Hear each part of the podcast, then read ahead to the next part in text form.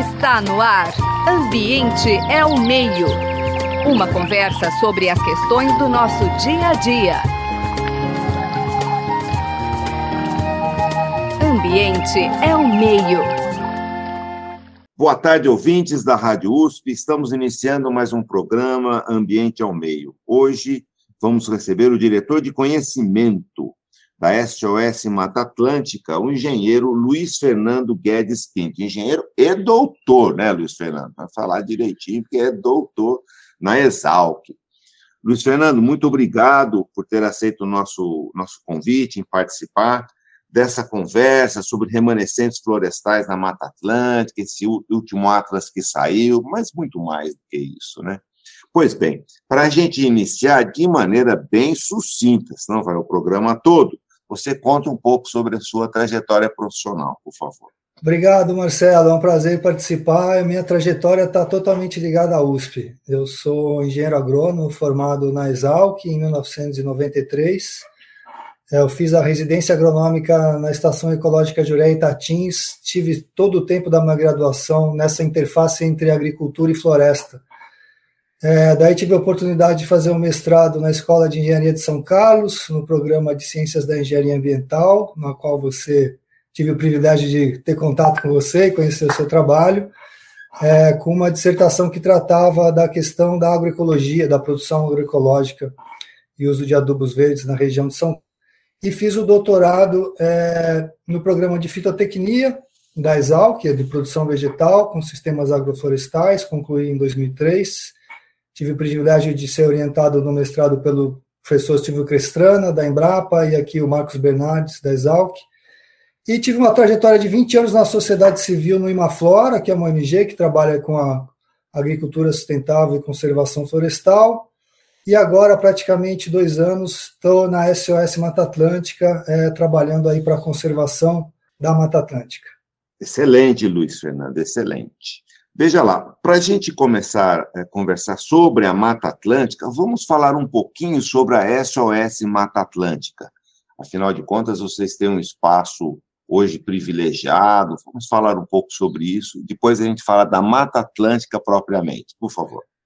Marcelo, a SOS foi fundada em 1986, né, por um grupo de pessoas urbanas da cidade de São Paulo preocupadas com a destruição da Mata Atlântica naquela época tinha ameaça da usina nuclear no, no litoral sul de São Paulo, a despoluição do rio Tietê, né, o rio da cidade de São Paulo, no rio da Mata Atlântica, que mobilizou pessoas para criar essa organização que já tem uma história, uma trajetória e por onde passaram pessoas extremamente importantes no movimento ambientalista brasileiro. A nossa missão é inspirar a sociedade para a proteção da Mata Atlântica. Então, não somos nós que vamos salvar a Mata Atlântica, a gente tem que inspirar a sociedade a, a, a, a colaborar para a proteção e a conservação da Mata Atlântica. A gente faz isso de várias formas, nós temos três causas principais, que são coisas que a gente faz no chão: a restauração florestal, a causa água limpa e a causa de áreas protegidas. A gente trabalha com a mão na massa nessas três áreas, não vou entrar agora em muito detalhe.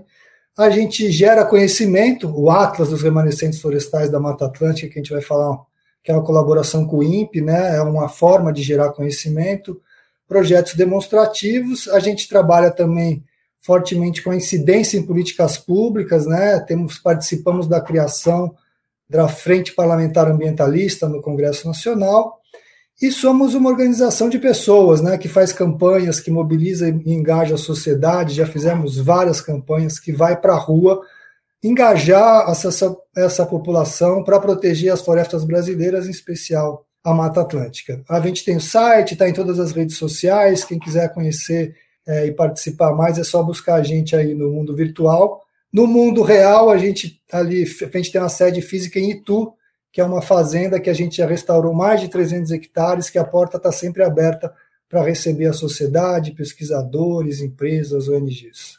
E procurar na web é super fácil. SOS Mata Atlântica é por demais conhecida, vai ser a primeira, a segunda e a terceira linha que surge ali, né, Luiz Fernando? Muito bom. Vamos falar um pouquinho, então, sobre a Mata Atlântica. Como é que, originalmente, quando começou essa ocupação ocidental, né, que só tinha os nativos, que dimensão tinha isso, onde ela se encontrava, e quanto que já perdemos. Vamos falar um pouco dessa história e da importância dela, Luiz, por favor. Olha, a Mata Atlântica é um dos seis biomas brasileiros, né? Então vamos entender esses seis biomas, né? A Amazônia, o Cerrado, a Caatinga, o Pampa, o Pantanal e a Mata Atlântica. A Mata Atlântica é o bioma da história do Brasil, né? Onde quer dizer os, as populações indígenas estavam espalhadas em todo o nosso país, né, no nosso continente sul-americano. Há 30 mil anos atrás, a Amazônia e a Mata Atlântica eram uma floresta só, e a última glaciação separou essas duas florestas tropicais, e há mais ou menos 15 mil anos a gente tem essa Mata Atlântica que a gente tem hoje, que convive com, com a espécie humana há mais de 10 mil anos, pelo menos. Mas a grande mudança, e essa população modificou a Mata Atlântica, né, viveu desses recursos dessa floresta, mas houve uma mudança drástica com a chegada dos portugueses, do homem branco em 1500, na Bahia. É, a Mata Atlântica dá nome ao nosso país, né, o pau-brasil, uma, uma das primeiras espécies exploradas e que hoje é seriamente ameaçada de extinção, está ligada à história do Brasil. E a Mata Atlântica foi devastada ao longo dos ciclos econômicos predatórios que deram conta da história do Brasil. Isso é muito bem narrado num livro maravilhoso chamado A Ferro e Fogo, a história da devastação da Mata Atlântica no Brasil, escrita pelo Warren Dean, que morreu logo após publicar esse livro, em 1996. Ele publicou em 95. É, esse bioma ocupa 130 é, milhões de hectares, 15% do território brasileiro. Está presente em 17 estados, de norte a sul do Brasil, do Rio Grande do Sul até o Piauí. É, pelo litoral, a gente segue a costa inteira, vai até o Rio Grande do Norte mas também está presente em Goiás, no Mato Grosso do Sul. Essa Mata Atlântica ela entra no Brasil, né? E ela chega até o Paraguai e Argentina. Foz do Iguaçu é aquela região ali onde a Mata Atlântica entra, no Paraguai e na Argentina. Uh, e ela é composta de vários ecossistemas, tem uma grande diversidade. Ela é protegida por uma lei e ela é considerada um patrimônio nacional pela Constituição brasileira. A situação dela, é, que a gente monitora, se a gente olha os principais fragmentos acima de 3 hectares, bem conservados, existe um mapeamento que restou somente 12,4% da área original de florestas da Mata Atlântica. Hoje, com o Map Biomas, a gente tem uma abordagem diferente a gente consegue mapear todos os tipos de fragmentos, inclusive em vários estados de sucessão e degradação, e de tamanho a partir de um terço de hectare. E o Map Biomas também monitora é, a regeneração, ele enxerga a floresta que está voltando. Então, hoje, a gente tem de cobertura florestal na Mata Atlântica por volta de 26% em diferentes estados de conservação. E se a gente considerar toda a vegetação natural, que inclui campos, restingas, mangues, tem por volta de 35%. Mas é importante destacar que essa matriz, o coração ali da Mata Atlântica, a gente só tem 12%, e tivemos uma situação bem contraditória em que uma parte ainda é cortada enquanto uma parte está voltando. Precisa de um livro só para falar disso, mas bem resumidamente é isso. Você me indica o que eu posso aprofundar dessa questão. Ah, ok. Foi super boa a sua visão panorâmica desse processo, da importância desse bioma brasileiro, sul-americano, porque tem uma parte na Argentina e no Paraguai, mas predominantemente brasileiro, e a importância dele e a riqueza de biodiversidade que é, é, reconhecidamente no mundo todo como um dos mais ricos biomas mundiais.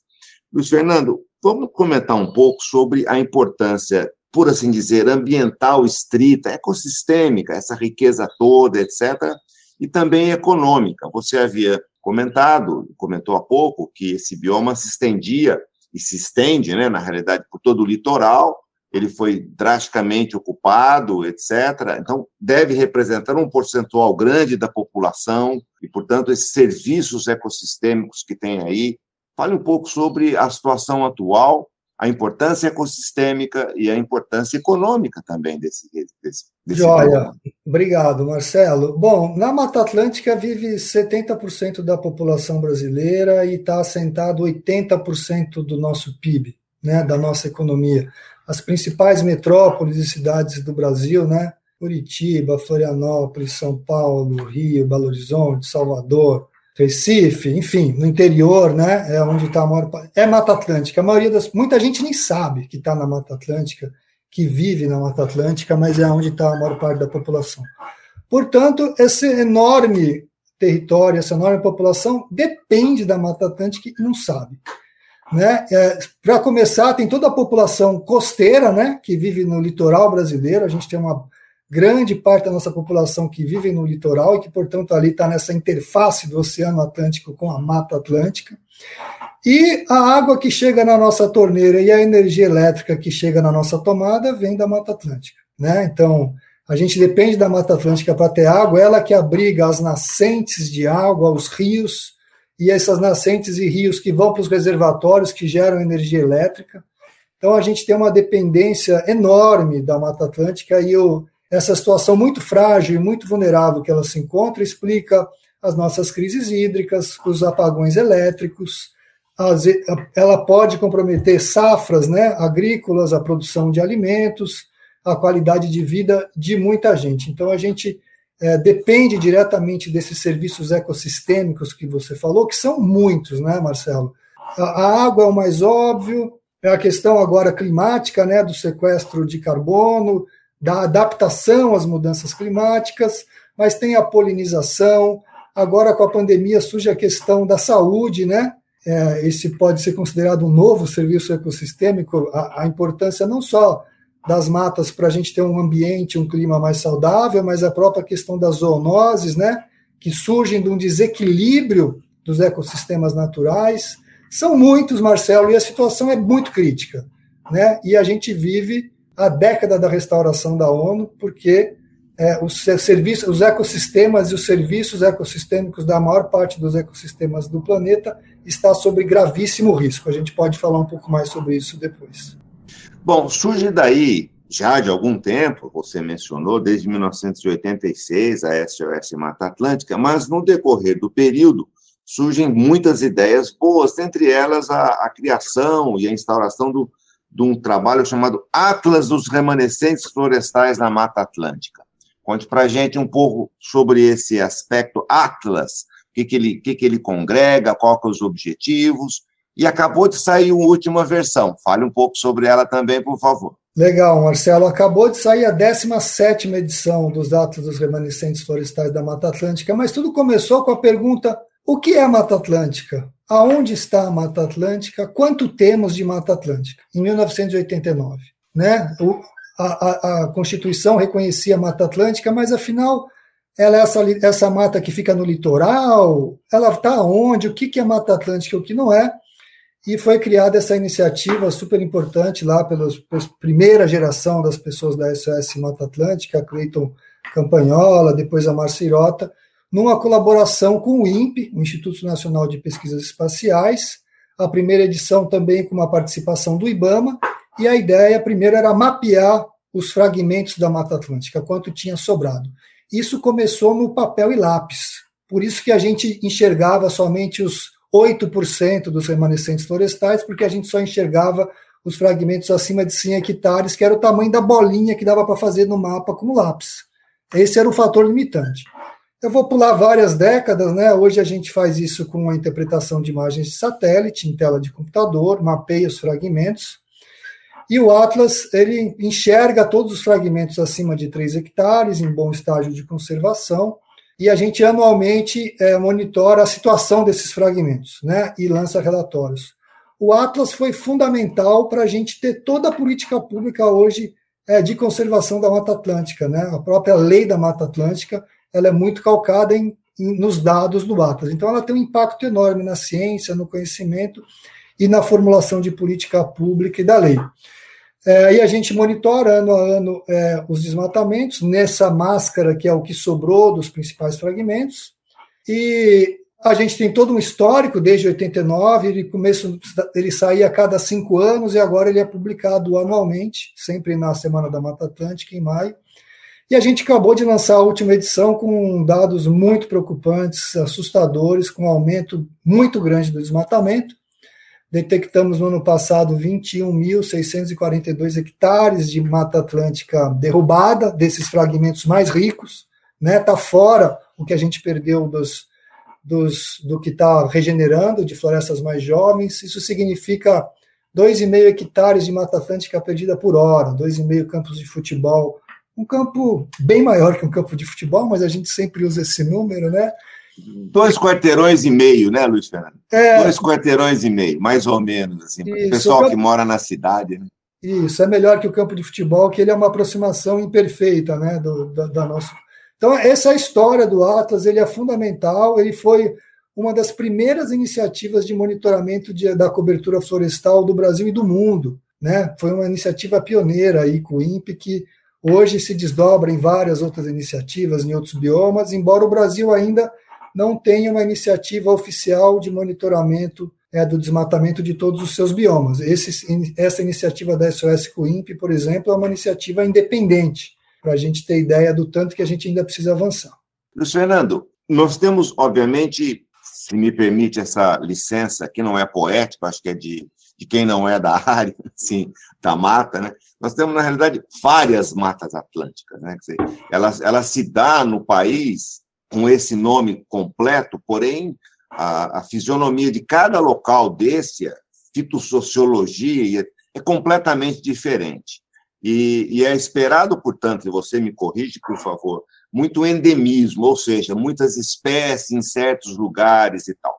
Com essa destruição toda já efetivada, é possível que a gente tenha perdido muitas espécies sem nem saber que perdemos. E essa recuperação também, ela se faz presente de uma maneira dessas várias matas atlânticas. Como é que a SOS, como é que esse grupo que lidera essa, esse esforço político de recuperação e restauração tem feito, primeiro, frente a essas diversas perdas? Claro, alguns locais perderam mais que outros, eu estou perguntando que locais são esses, e como é que esse esforço de restauração tem sido feito? Olha, Marcelo, essa é, uma, é um esforço coletivo, né? A SOS Mata Atlântica não faz nada disso sozinha, nem poderia fazer. Existem muitas organizações é, da sociedade civil e outras iniciativas públicas e privadas que estão tentando colaborar para a conservação e a recuperação da Mata Atlântica. Eu poderia citar aqui a rede de ONGs da Mata Atlântica, o Pacto pela Restauração da Mata Atlântica, Observatório do Código Florestal e do Clima, enfim, uma série de coletivos, assim como uma rede de pesquisadores, né? A própria USP tem uma rede densa de pesquisadores de excelência estudando a Mata Atlântica. É, como você disse, são várias Mata Atlânticas, Marcelo, e um exemplo muito clássico, a Mata de Araucária, né? Que está ali na Paraná e Santa Catarina. Ela é, é uma ombrófila floresta ombrófila, de uma, de uma situação bem particular, né? É um dinossauro das florestas mundiais, né? Tipo um sequoias, né?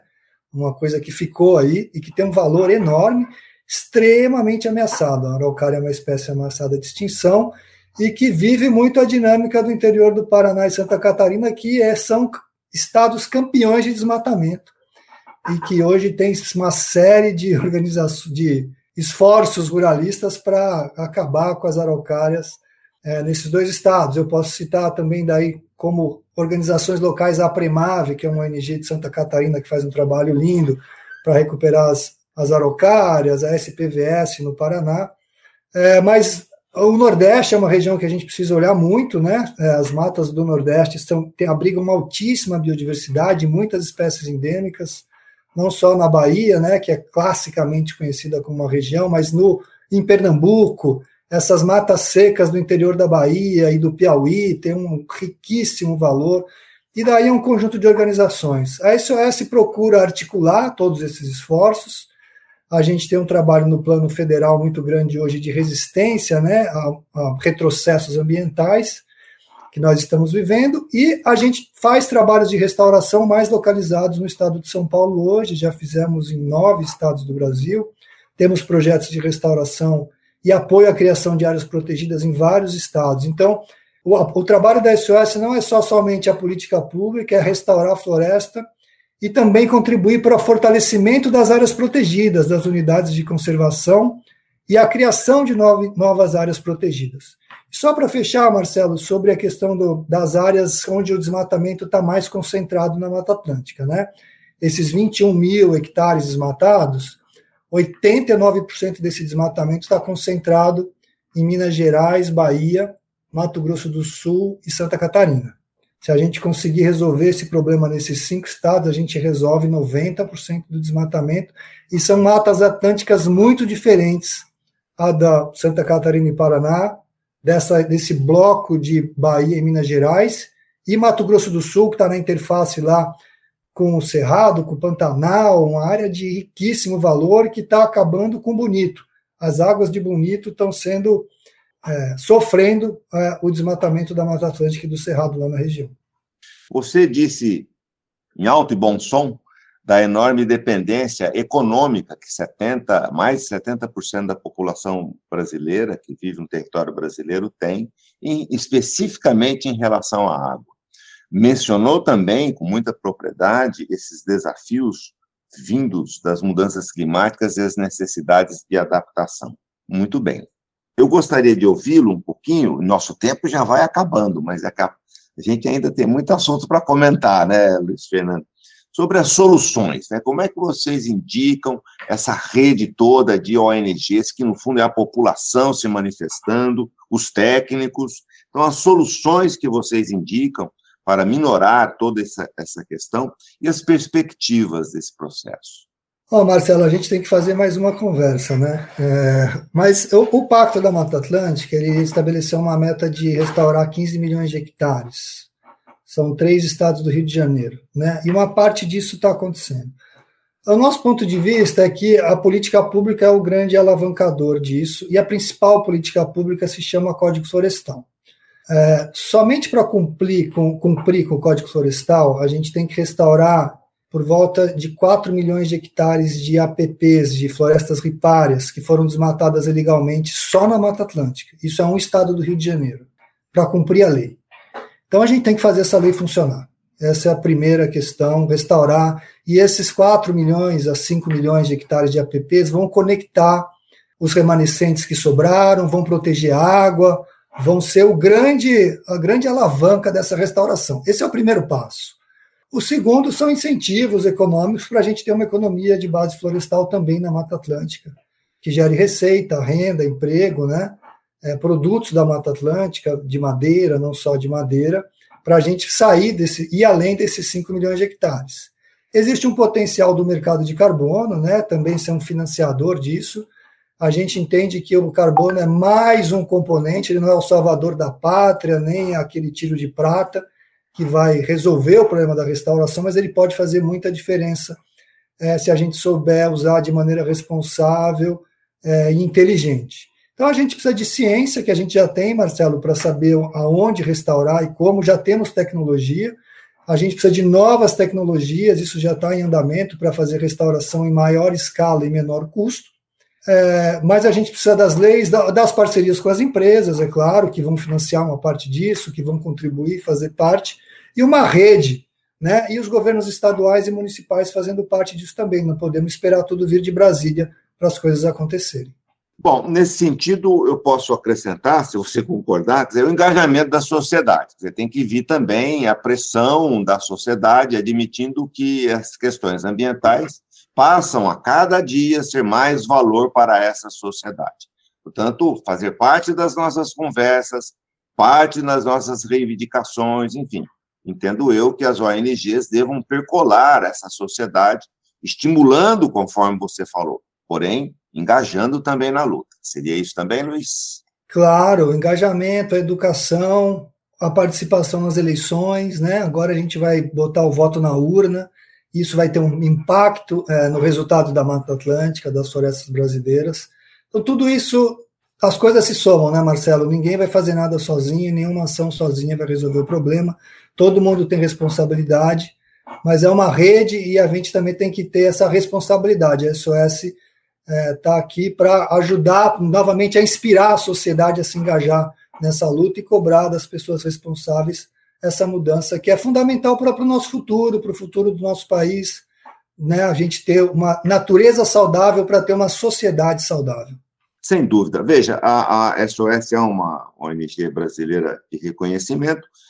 Dentre inúmeros trabalhos, sem dúvida alguma, o Atlas dos Remanescentes é, é um, o mais, talvez o mais conhecido, né, para nós que estamos na universidade, porque ele traz elementos todos os anos, nós estamos aguardando o Atlas como elemento de pesquisa e de divulgação. Então, sem dúvida alguma, esse engajamento da sociedade ele é fundamental para levar as coisas para frente. Até porque, né, Luiz, boa parte dessa, desses remanescentes, eles estão em terras privadas. Portanto, a sociedade tem que participar, sim, desse processo. Caso contrário, se for só pelas unidades de conservação, teremos um pouquinho aqui, outro acolá. Portanto, a sociedade como um todo tem que, tem que dar as mãos e ir atrás desses, desses valores que são da sociedade. Sem dúvida alguma. Luiz Fernando Guedes Pinto, muito obrigado pela sua participação. Infelizmente, nosso tempo se esgotou, mas como você já disse, teremos seguramente outros movimentos nesse sentido, outros programas para despertar um pouco mais esse estímulo todo. Muito obrigado pela sua participação, você que é diretor de conhecimento da SOS Mata Atlântica. Muito obrigado, Luiz. Obrigado, Marcelo. Agradeço a oportunidade. Obrigado e a atenção de todos e todas as ouvintes da Rádio USP. É um prazer. Conte com a gente. Você acabou de ouvir Ambiente é o Meio. Produção e apresentação: José Marcelino e Marcelo Pereira. Música tema: Evandro Navarro.